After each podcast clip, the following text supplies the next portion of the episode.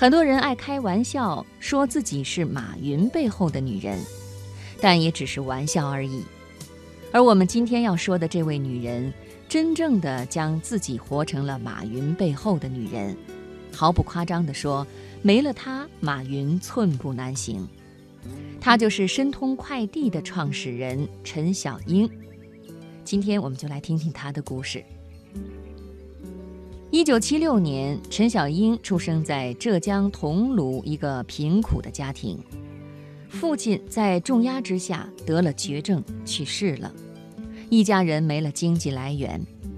陈小英常常吃了上顿没下顿。为了减轻家里的负担，初中都没读完的陈小英只得去了杭州一家印染厂做工人，在那里她认识了丈夫聂腾飞。九十年代初，杭州的进出口贸易十分火爆。聂腾飞发现杭州很多贸易公司的报关单需要送到上海，为了不耽误货物的出关，报关单必须在第二天就得到达上海。但是邮政邮递最快也要三四天。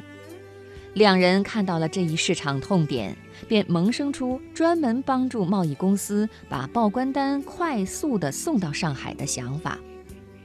二十几岁正是热血沸腾的年纪，聂腾飞和陈小英说干就干，果断从印染厂辞职，专心做起了快递业务。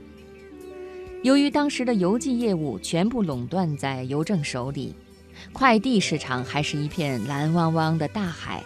带人送报关单的生意因此异常火爆。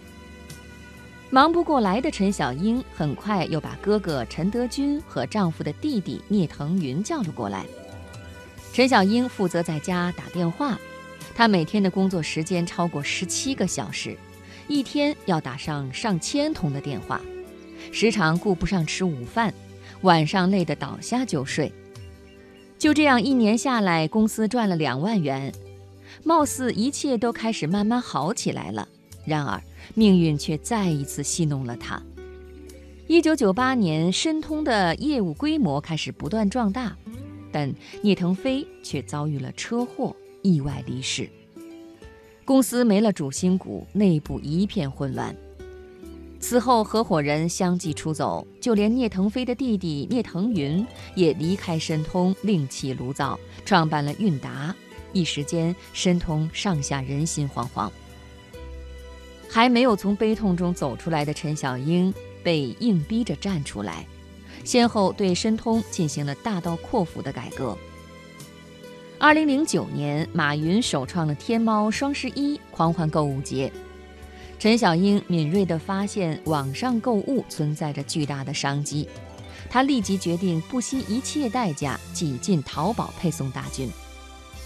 一份最普通的快递至少需要四元才能勉强保本，但陈小英却毅然在市面上放出了每单两块七毛钱的极低价格。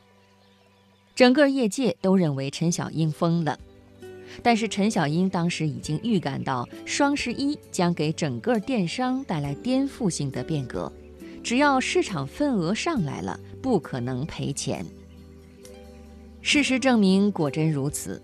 二零一零年双十一的销售额高达九点三六亿元，申通一下子抢占了百分之四十的市场份额，成功挤入全国快递业的前三甲。